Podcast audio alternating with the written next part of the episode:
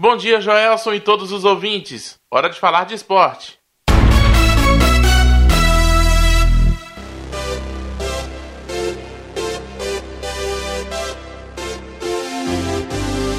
E vamos começar com boas notícias no esporte local. A goleira Awane Miria, do Fortaleza, foi convocada para mais um período de treinos da seleção brasileira sub-17.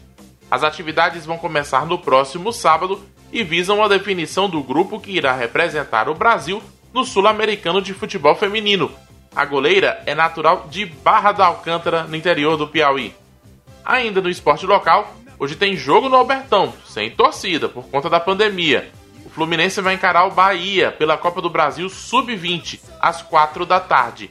É jogo único. Se der empate, a decisão da vaga para a próxima fase vai para os pênaltis.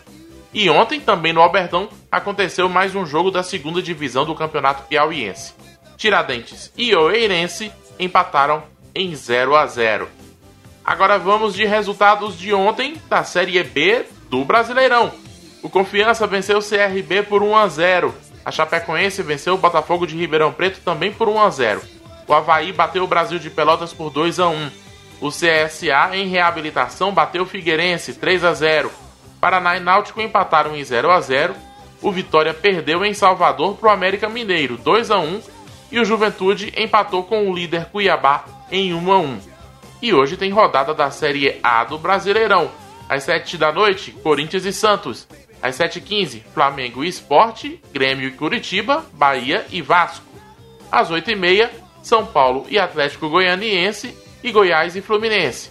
E às 9h30 da noite, tem Botafogo e Palmeiras e Fortaleza e Atlético Mineiro.